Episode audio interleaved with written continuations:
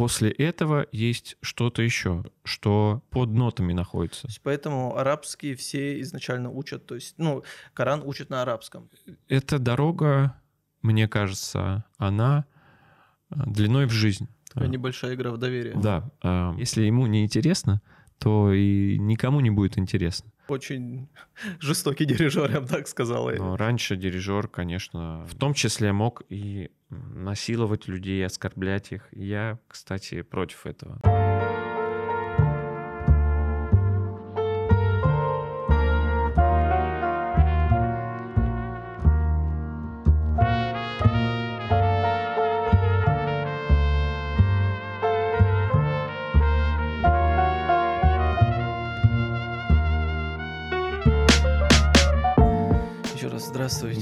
Здравствуйте, Адрахман.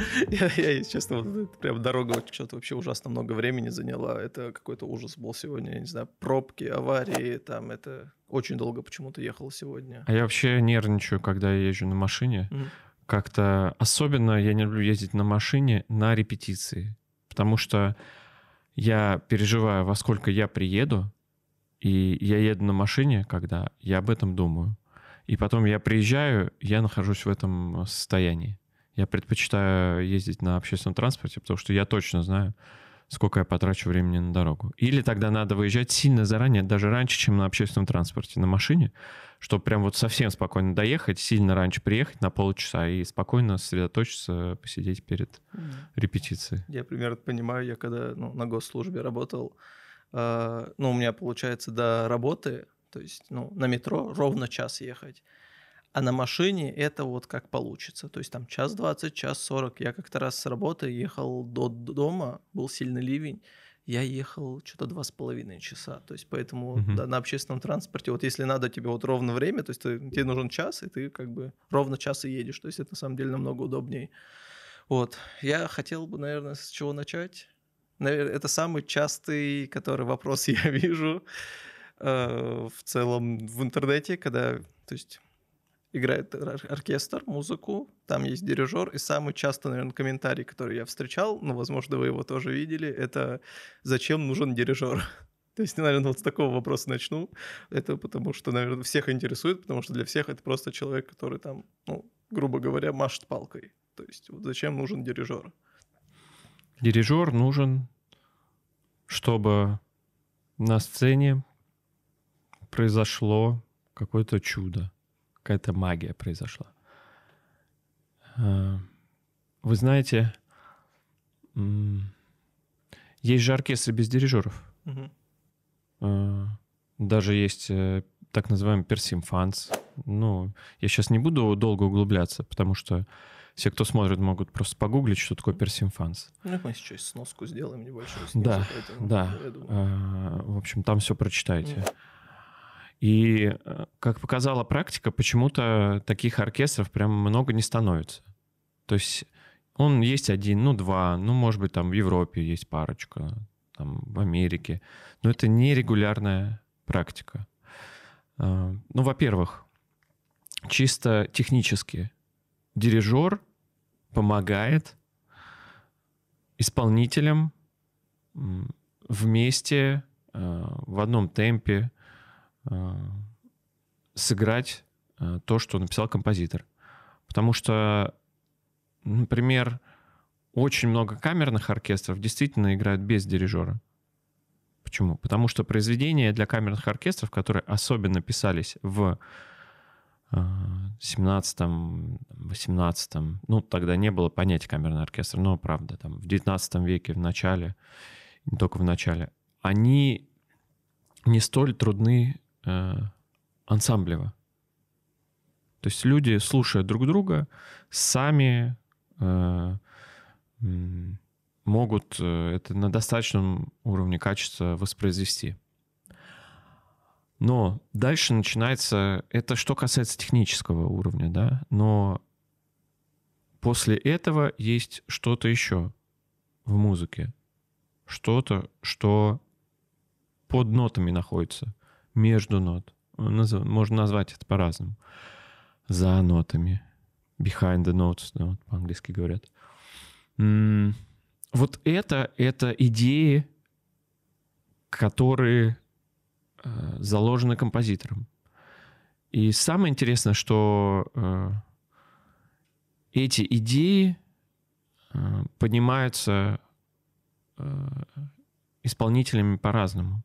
То есть вроде ноты одни написаны, да, но разный исполнитель видит э, в этих нотах свои какие-то идеи, как кажется, которые э, зашифровал там композитор. Ну, это я могу, знаете, с чем сравнить? Я могу это сравнить с, например, с толкованием, знаете, есть э, толкование там святых писаний, mm-hmm. там толкование Евангелия.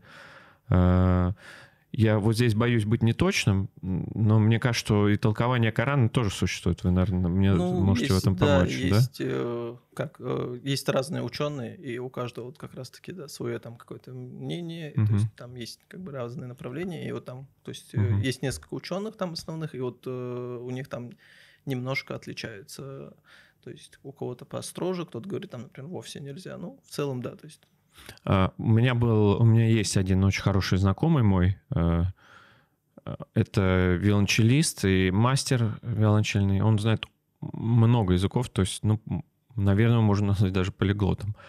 А, и он родился в Сирии. Mm. Он наполовину русский, наполовину сириец. Там и еврейская кровь у него есть, много чего намешано. И он знает, конечно, ну, опять же, как сказать, арабский язык, ну вот э, то, что он в Сирии учился. И он мне рассказывал как раз, что это очень сложно вообще на самом деле правильно расшифровать Коран, потому что многие просто не могут на этом языке даже читать и, и понять, что там написано, вот если взять оригинальный да, да, язык. Если ты перевод прочитал, это все равно не то. Это, то есть, это это, это перевод. То есть, поэтому арабские все изначально учат, то есть, ну, Коран учат на арабском. То есть mm-hmm. на медресе ты приходишь, ты mm-hmm. изучаешь там полностью арабский язык, потом ты, ты вас учат, э, вам рассказывают э, все аяты, хадисы, и вы их там учите и учитесь их читать. Mm-hmm. Поэтому даже, ну, то есть переводы как бы считается, что это не... прочитать перевод Корана и прочитать Коран это разные вещи mm-hmm. считаются вот так. Mm-hmm. Вот поэтому. Ну вот и с э, музыкальным произведением похожая история. Это касается любого исполнителя. А, когда ты смотришь в ноты, ты э, считываешь, по большому счету, если ты музыкант, у тебя есть свои идеи, а, ты считываешь смысл этих нот. Так вот, э, понимаете, начинается проблема без дирижера, что каждый считывает свой смысл. Или тот, кто хочет считывать, он считывает. То есть есть лидеры. А, элементарно даже процесс репетиции удлиняется, потому что э, когда оркестр без дирижера, люди высказываются, ну, что нормально, в общем. И они могут друг с другом не соглашаться. Им нужно время, чтобы прийти к какому-то общему знаменателю, например. Э, вот, поэтому часто в таких оркестрах кто-то все равно берет на себя роль лидера. Ну, в целом, да, это как... Например, говорится... концертмейстер, еще кто-то. То есть э, задача дирижера э, быть лидером, взять на себя эту роль э, и убедить музыкантов оркестра, но убедить это не значит э, им что-то рассказать. Э, убедить это какой-то некий комплекс э, действий. Убедить в том, что надо именно вот так — ведь можно же убедить э, взглядом одним, можно каким-то точным словом. Есть очень много разных способов. У дирижера есть и мануальный э, аппарат, там руки, тело. То есть воздействие э, на оркестр очень разное. И э, ты можешь э, убедить э, путем того, что ты вдохновишь, например, оркестр, что тоже очень важно, потому что сухое исполнение, оно мало кого оставляет равнодушным. Вообще я прихожу еще к выводу, что любой исполнитель воздействует сильнее, когда он искренен. дирижер надо быть искренним. И э, тогда это в том числе увлекает э, музыкантов.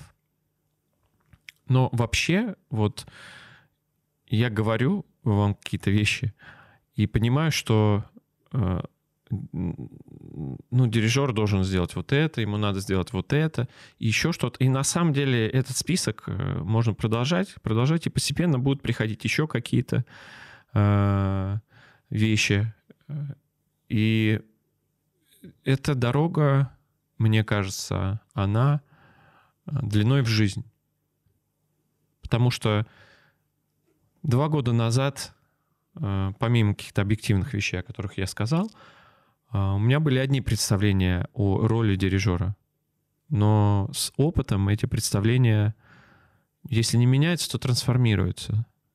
И поэтому сейчас они уже другие. Я думаю, что через 10 лет будет еще, к ним еще что-то добавится. Эм, я бы сказал, что это одна из тех, э, один из тех аспектов в моей деятельности, который меня, который меня невероятно вдохновляет. Потому что я понимаю, что я постоянно могу открывать что-то новое для себя, в первую очередь, в своей профессии. Потому что, э, ну, по правде сказать, любой человек, который работает с людьми, э, это ему в первую очередь должно быть интересно. Потому что если ему не интересно, то и никому не будет интересно. Конечно, это не значит, что это только ему должно быть интересно. Понятно, что надо думать и о том, как это воспринимается, да.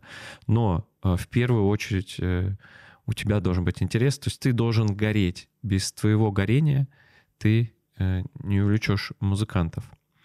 А э, вот я сказал, что э, надо вдохновить музыкантов, э, убедить в этой идее. А самый э, проверенный, мне кажется, самый надежный способ убедить музыкантов так исполнить, это сделать так, чтобы они сами захотели именно так сыграть, воплотить именно эту идею.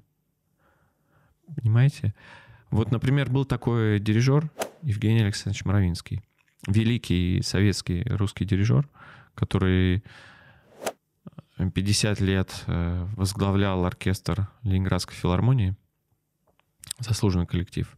У него был взгляд на интерпретацию и на процесс вот как раз а, вот то, о чем я говорю, это, я бы назвал это философский взгляд. То есть он в процессе репетиций, он э, через оркестр воплощал некое видение мира э, этого композитора, конечно, пропуская через себя. Вот. И весь его процесс э, подготовительный шел к тому, чтобы вот на концерте это воплотилось. Я очень уважаю, очень люблю трактовки и вообще этого дирижера, то, как он э, э, слышит, это очень интересно. Но вот мой личный взгляд еще э, заключается в том, вот сейчас, на данный момент. Вначале я сказал, что без дирижера, наверное, невозможно чудо или магия. Так вот, я вижу вот эту магию, это чудо в том, что когда на концерте появляется такое доверие между музыкантами и дирижерами, что музыка рождается заново. Я сейчас попытаюсь это объяснить. Вот мы готовим, что-то готовим, определенный продукт, например. Ну, вот как в любой сфере. Мы работаем над качеством этого продукта, над динамикой, над тем, что э, какие идеи заложил композитор. А это же все выражается, на самом деле, потише, погромче. Определенный звук, такой звук, такой характер э, звука, светлый, радостный, более духовно. Люди э, музыкальные и высокопрофессиональные, они могут э, на инструментах вот как-то этот характер передать. А, а потом происходит концерт, на концерте приходит, приходит публика, слушатели, и вот мы над чем-то работали, но на концерте что-то может пойти по-другому. То есть бывают моменты, когда как будто само произведение, ситуация тебе диктует, что здесь было, например, мы немножечко ускоряли, например, а, а сейчас тебе кажется, что нельзя этого ни в коем случае сделать. И вот тогда что-то меняется. Ты э, не даешь тех импульсов, и при доверии и желании музыкантов они идут за тобой. И вы понимаете, что ткань формы, ткань вот этого вот произведения, она раз, начинает развиваться по-другому. То есть получается какой-то живой процесс, э, который происходит прямо вот в данную секунду. Вот для меня, как для дирижера, кстати, как для слушателя э, концертов, интереснее всего, когда происходит так. То есть я очень хорошо вижу взаимодействие э, дирижера и оркестра, и мне нравится наблюдать очень, меня захватывает, когда я понимаю, что они становятся одним целым, и оркестр э, ловит эти импульсы дирижера. Э, может быть, дирижер иногда ловит тоже импульсы оркестра. Потому что бывает такое, что э, оркестр же делится э, в основном на струнные, духовые, ударные. Струнные — это скрипки, альты, виолончели, контрабасы. И они исполняют, как правило, ну, например, первые скрипки мож, могут быть, группа перскрипок может быть 14-16 человек, 12. И они, как правило, исполняют один голос. А у духовых каждый отвечает за свой голос. Поэтому духовиков называют солистами э, в оркестре. Так вот, э, солист-духовик, если он играет какую-то сольную мелодию, и э, он вдруг почувствует, что он может как-то сделать по-другому, я могу ему довериться тоже и пойти за ним, и повести за ним, например, струнных, которые вместе с ним играют.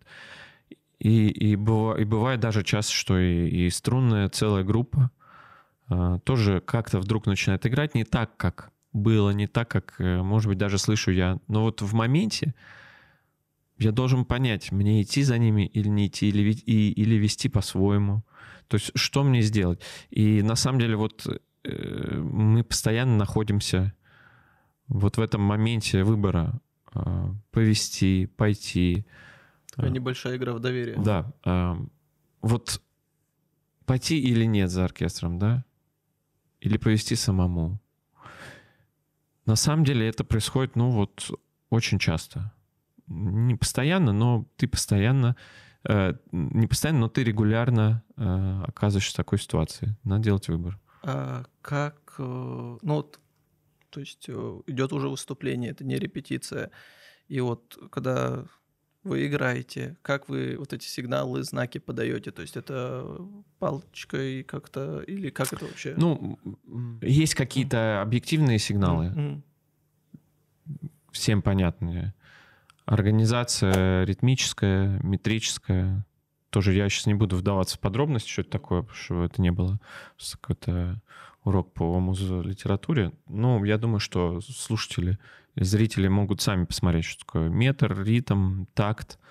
В общем, дирижер э, является э, некой форме регулировщиком движения. Э, конечно, скорость движения дирижер определяет. Угу. Это очень важно. Э, ну а дальше, по сути, э, это уже все зависит от э, того, как ты чувствуешь, как ты слышишь это произведение. Потому что и силу звука, и, и краску можно показать только, я думаю, каким-то своим воображением. Какой, какой звук ты хочешь? как ты его слышишь. Это надо каким-то образом энергией передать э, оркестру. Потому что тихий звук можно показать, например, очень маленьким жестом, а можно тихий звук показать э, большим жестом. От чего это зависит? От того, как ты это слышишь, да? Ну, конечно, есть определенные сигналы, там, пожалуйста, например, все поймут, если я так вот на вас буду смотреть и показывать, например, да? Mm. Вот, вот так вот. Вы, наверное, догадаетесь, что это не громче, значит, да, а значит, это еще тише, да? Или, например, если я буду смотреть вот так. Дальше идут уже, на самом деле, вариации. Но самое, одно из самых главных чисто технических э, заданий или одна, одно из самых главных чисто технических задач для дирижера является, конечно, э, определение времени. То есть дирижер должен вовремя все показывать. Время же линейно, оно идет. Вот музыка началась, композитором указан темп, например. Причем не все композиторы указывают точный темп. Кто-то указывает характер, кто-то указывает, ну, там, движение, например, спокойное движение, там, побыстрее. Все в итальянских терминах, как правило. Там очень быстро. Вот. И ты смотришь на, уже на сам материал в партитуре оркестровый, скорость движения, возможность, э, ты понимаешь, возможности инструментов. Могут они это сыграть быстро очень, не могут. Как быстро или медленно. И представляешь, как это будет звучать. Одно из самых э, главных подготовительных, конечно, еще очень важна, важна подготовительная работа. Вот у нас есть партитура, прописанная композитором со всеми голосами. Э, дирижер должен ее загрузить в себя. Как в компьютер, если мы представим, что мы вставим флешку какую-то с файлом, вот так э, надо вставить себе флешку с э, дирижерской партитурой, чтобы внутри себя ее проигрывать это называется внутренний слух. Быстрее, медленнее, думать о балансе. То есть этот инструмент поярче или этот. И, конечно, главный вопрос э, остается всегда это почему. Почему композитор написал так или иначе. Это что касается смысла. Когда мы э, понимаем это все, отвечаем на эти вопросы себе, э, то, наверное, тогда проще это показывать и транслировать, когда я даже сказал не показывать, наверное, транслировать, передавать э, оркестру. Вот, я сбился, на самом деле, у вас был, да, другой вопрос. Я все время перескакиваю, да, сюда. Нормально, нормально. Да, другое. Это когда, мне кажется, это нормально, когда ты говоришь вещи, которые тебе нравятся, тебе хочется больше рассказать, и это момент всегда такой, ну, так что все нормально. А еще хотелось бы узнать э, вообще, как становится дирижером и большая ли как конкуренция вот в, этом, в этой области? Как становится дирижером? Вот сложно сказать. Э, каждый путь э, индивидуален. Ну, понятно, что нужно музыкальное образование. Нельзя, если ты был, не знаю, плотником или IT-специалистом, и у тебя не было музыкального образования, в 20 лет вдруг захотеть быть дирижером. Это невозможно. То есть э, нужен бэкграунд обязательно. И очень многое зависит как раз от этого. Где ты учился, кто у тебя были педагоги, с кем, в какой среде ты был. Это, наверное, определяющее становление дирижера. Угу большая конкуренция среди вообще, ну, как, ну, как много ли дирижеров вообще выпускается, много ли... Да, к сожалению, очень много выпускается дирижеров, и многие просто без работы остаются, не работают по своей специальности. Причем, ну, кто, кто куда. Я знаю вот дирижер одного. Учились я не помню, он старше или младше был, психолог, например, шел в психологию. Очень многие, я знаю, уходят в там, преподавание, кто-то начинает музыку писать, э, кто-то звукорежиссером становится. Ну, спектр довольно большой, да, ну... наверное. Потому что дирижеров выпускается больше, чем есть оркестров.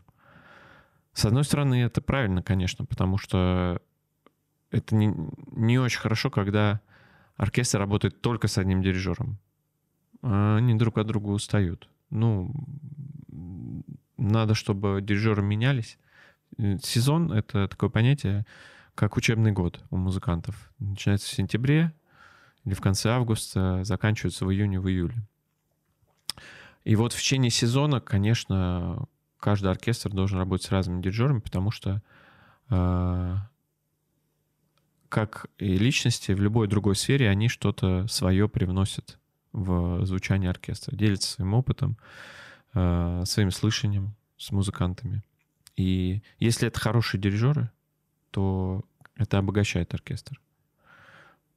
Но вы знаете, по своему опыту я сужу, что э, нам очень не хватает э, хороших дирижеров. Вот, например, я представляю, я бы был главным дирижером и художественным руководителем оркестра. я начинаю задумываться, кого мне приглашать из дирижеров на сезон. Ну, я знаю хороших дирижеров, но я понимаю, что этих дирижеров на, ну, условно, на наши, например, оркестры не будет хватать вот в нашей стране. Тем более сейчас ситуация усложняется тем, что э, часть по-настоящему больших художников и музыкантов русских э, уехала, и они не приезжают. Э, и плюс не приезжают еще зарубежные дирижеры. А, конечно, если мы берем Россию, например, у нас э, считается сильная дирижерская школа, вот. Но Россия это одна страна. А есть еще Германия, Франция, Италия, Испания. Например, возможно, в Германии больше дирижеров, ну, чисто физически, чем в России. То, что в Германии э, богаче и глубже, и, в общем-то, более ранняя, я бы так назвал, традиция академической музыки. Собственно, это же европейская традиция. Да, это же очень, культура наша очень э, европоцентрична в России. Плюс, а если мы еще возьмем Америку, например, Южную Америку, э, там, вот если мы берем весь остальной мир, там, конечно, очень много дирижеров. И понятно, что как в России есть там несколько талантливых дирижеров, а, например, в Германии есть, во Франции, в Англии. И вот в каждой стране есть, ну, условно, если мы представим всех пополам разделим, на равное количество частей разделим, а, там есть энное количество дирижеров. То представьте, какого количества мы лишаемся сейчас. Прилично. Да, да. И это еще только мы говорим о дирижерах, а еще солисты. Вот, поэтому для культуры это, конечно, очень сложная ситуация. А насколько я вот очень часто в кино особенно видел вот первая скрипка, там, вот, э, это вот прям очень важно, что там... Да, извините, я вас перебью, я просто терминологически да, хочу внести да, ясность, потому что очень многие говорят первая скрипка, да. но первая скрипка — это группа угу. первых скрипок в оркестре, угу. Ну, по-разному, в камерном может быть четыре первых скрипки. И они вдвоем сидят за одним пультом. Музыканты говорят там один, два пульта, три. Ну, первых скрипок может быть до 9-10 пультов в оркестре. То есть это там 18-20 человек. Угу. Вторые скрипки — это тоже скрипки. Их тоже там, 6-8 пультов в оркестре. А то, что вы говорите, первая скрипка — это концертмейстер оркестра. Угу. То есть у каждой группы есть свой концертмейстер. Это главный человек в группе, который ведет за собой лидер. А, так есть и концертмейстер первых скрипок а, считается концертмейстером оркестра. Насколько вот это, ну, вот это прям такая, как сказать,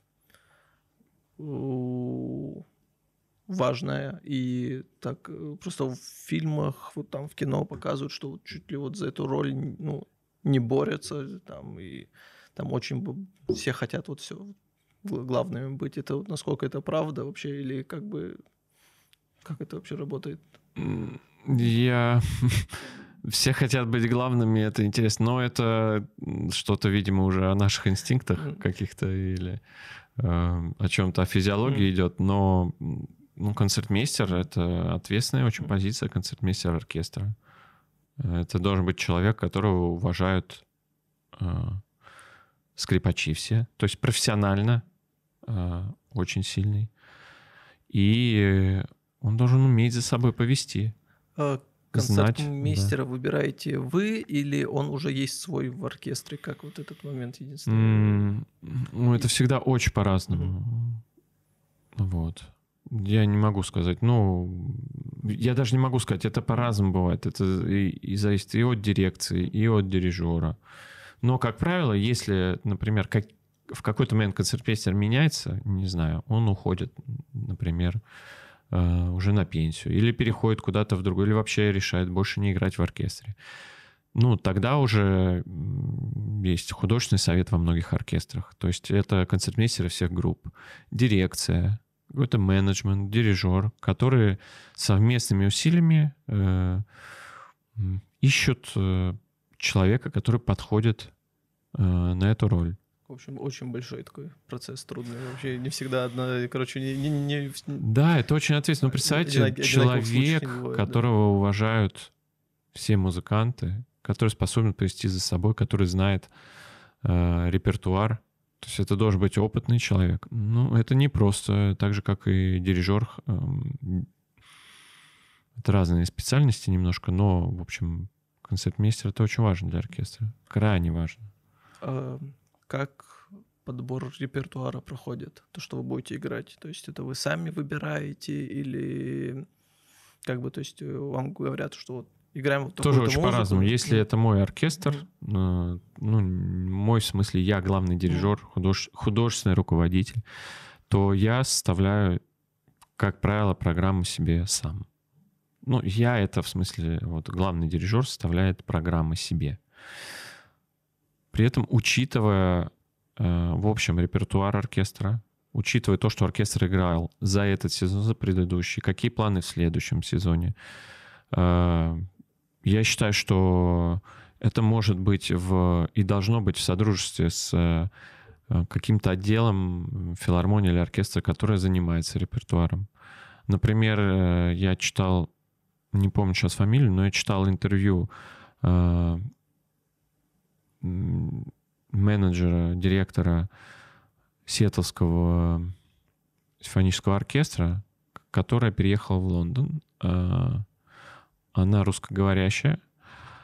И вот она рассказывала, что у них в Америке этим занимался прям отдел. А, почему? Потому что они следили за тенденциями, как ходит публика, на какой репертуар. Вы знаете, тут даже есть взаимосвязь, например, погоды, то есть сезона и репертуара. Вот. А, надо очень хорошо понимать роль главного дирижера. А, что тебе близко? Например, вот э, выдающий современный дирижер э, Владимир Михайлович Юровский, который был долгое время главным дирижером художественного руководителя Светлановского оркестра, он очень любит э, современную музыку, современных авторов. Он это считает своей миссией. Музыку 20 века. И он много ее исполнял. И Э, у него был цикл просветительских концертов, на которых он рассказывал в том числе и об этой музыке, почему он ее исполняет, э, как выстроена программа, каким образом, почему он ее так выстроил. Вот. Есть дирижеры, которые любят, например, э, им ближе репертуар романтический 19 века. Они концентрируются на этом репертуаре. Главный, ну, и мы сейчас говорим про главных дирижеров, да.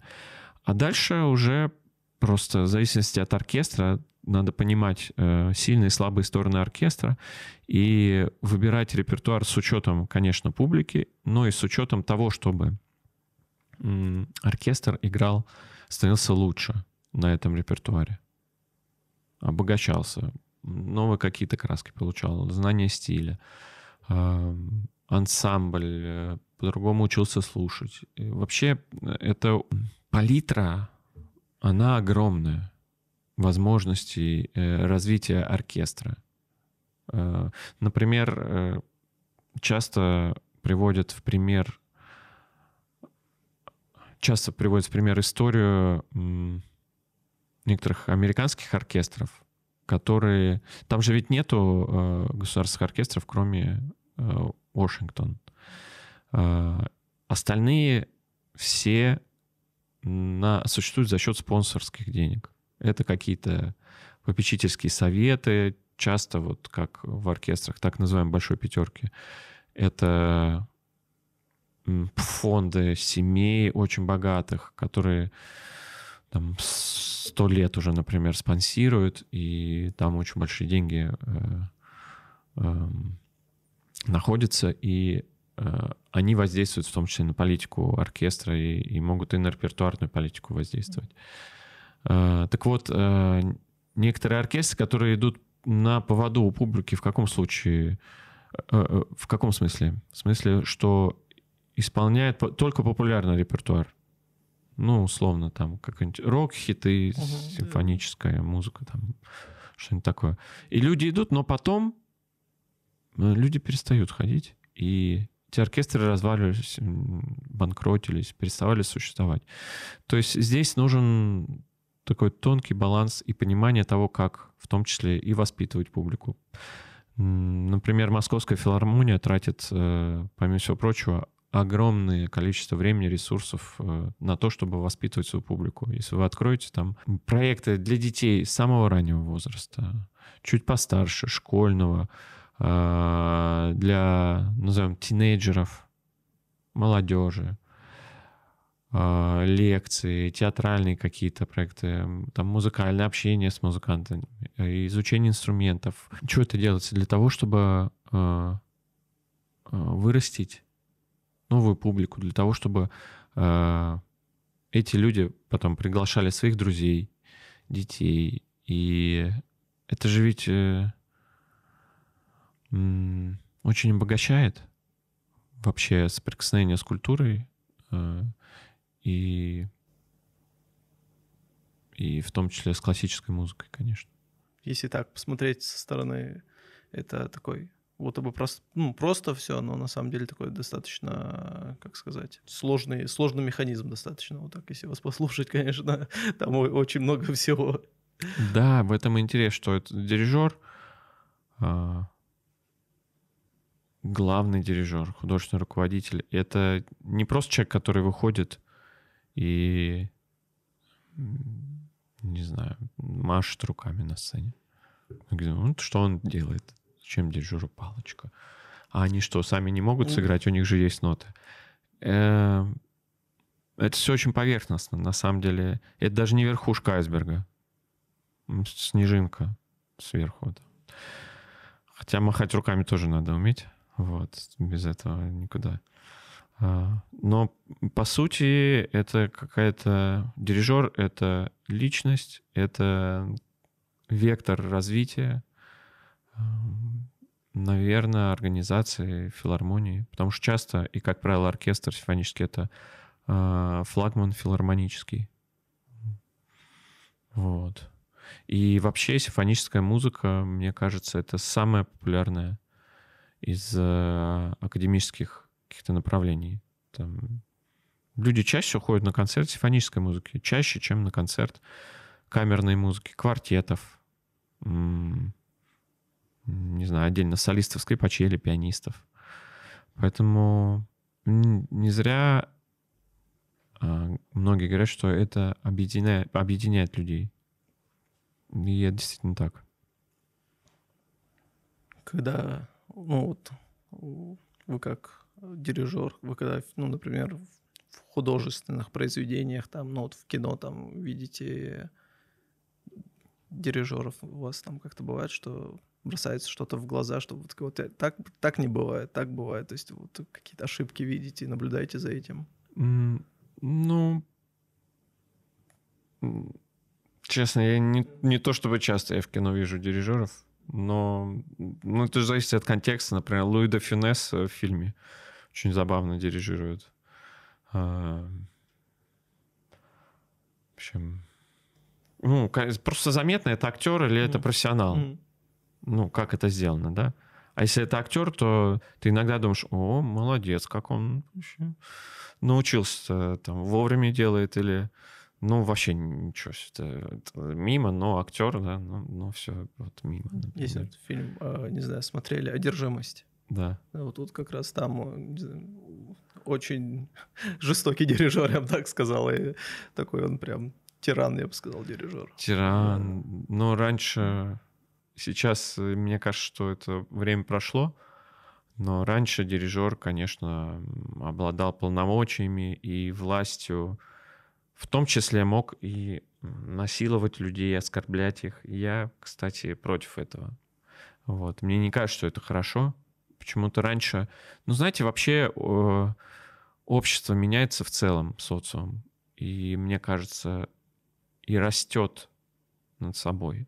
В том числе это выражается в том, что э, там, в начале 20 века в большинстве школ били.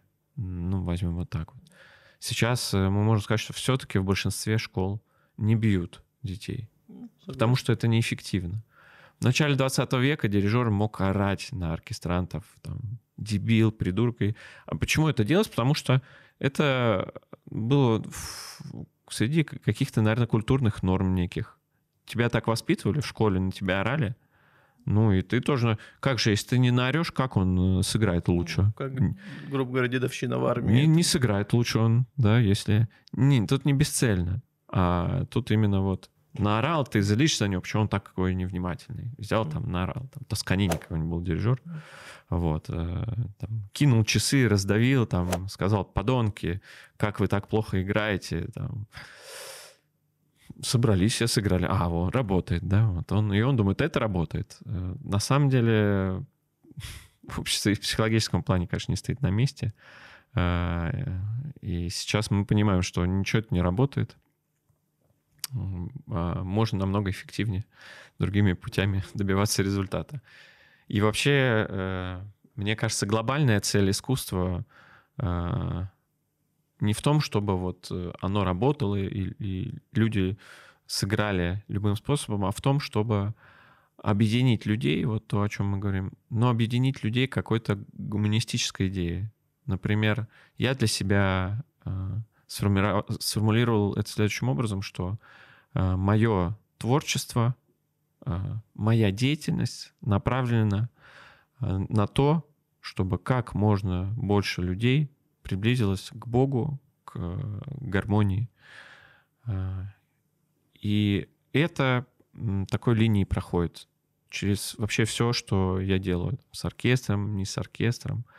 Ну, это вопрос уже такой философский, но тем не менее, мне кажется, если это лежит в основе, то невозможно орать, насиловать, э, оскорблять.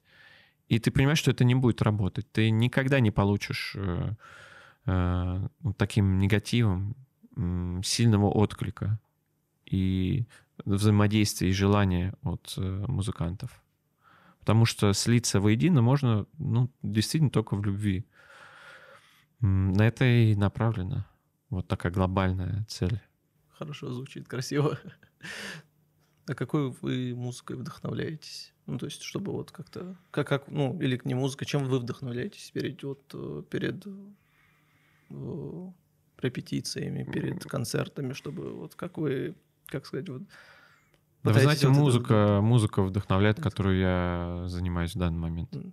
Ну, то есть тут, как, тут какого-то дополнительного э, источника искать не нужно. А она все дает вот в том, в чем сейчас нахожусь, э, здесь уже, ну, все заложено. Чего... Бывает, что ты устаешь, конечно, сильно. Меня вот очень, ну, это мое, я не назову это хобби, но я прям чувствую, что ощущение дома и семьи мне очень помогает. И я очень люблю э, природу. Ну, здесь я, наверное, не одинок. Многие, ну, да. многие любят природу. Мне нравится природа, мне нравится ходить гулять.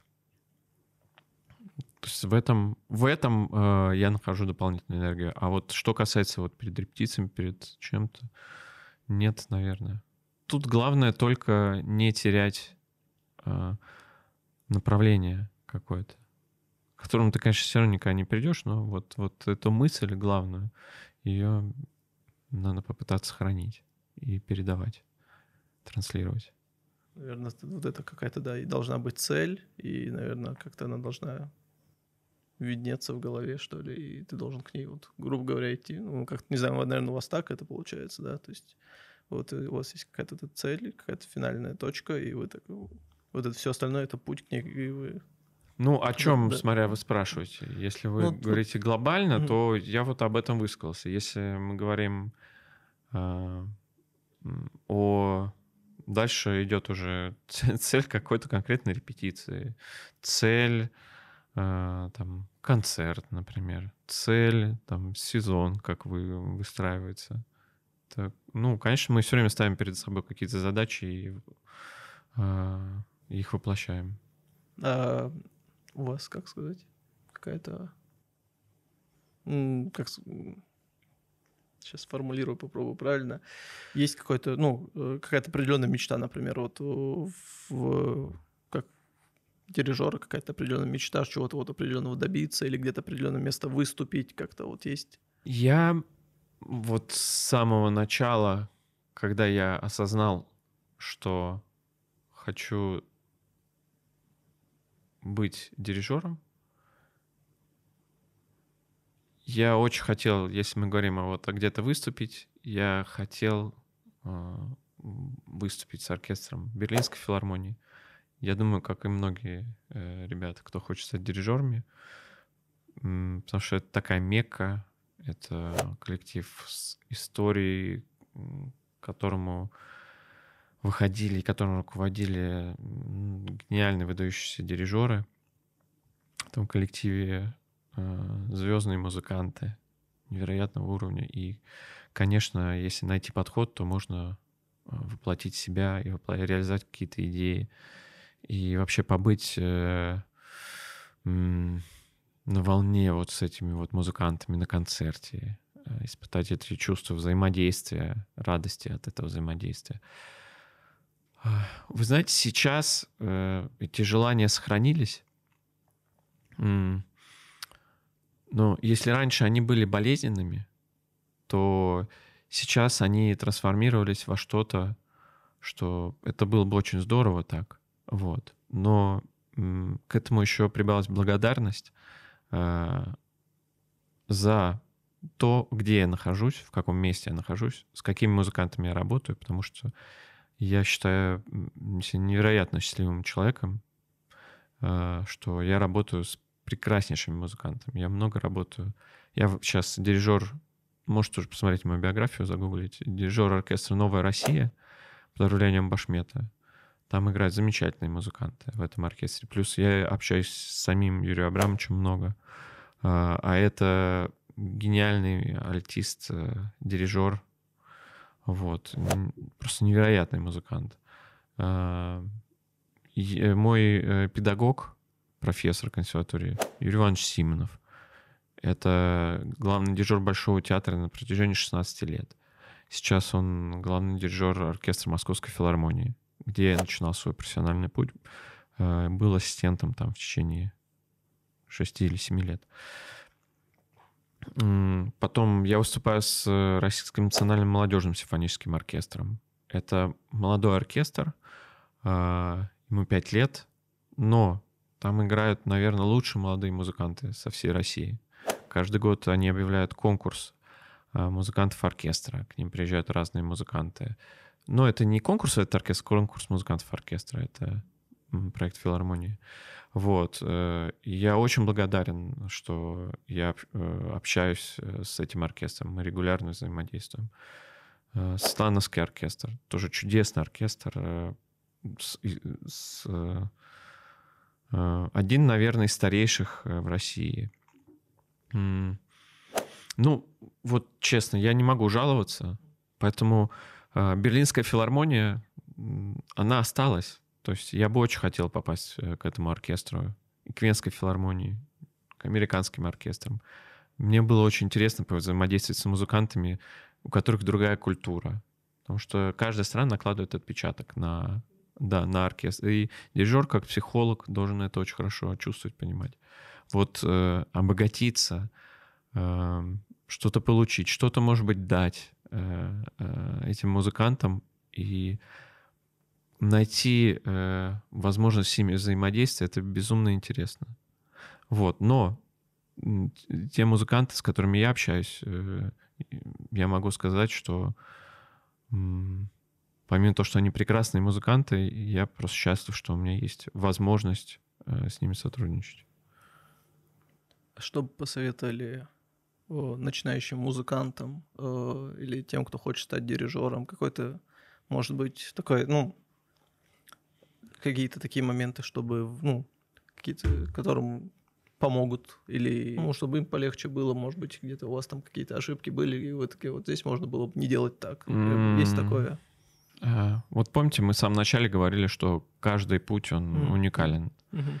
Единственное, что я могу посоветовать, это заниматься этим делом только по любви.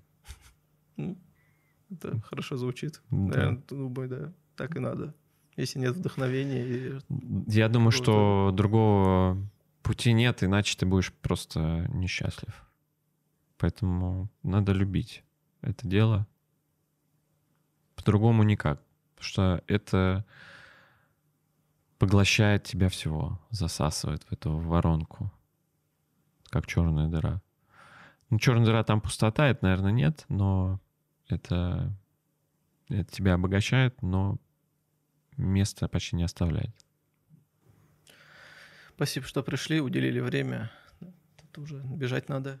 Да, спасибо большое, Драхман, что позвали. Я, хотел бы еще подольше поговорить, но тут был, только на час получилось занять студию. Ну, может быть, начнем, найдем еще как-нибудь Да, возможно, время. еще встретимся, я буду рад еще пообщаться. Э, я музыку очень люблю, поэтому всегда рад, если что, еще увидимся.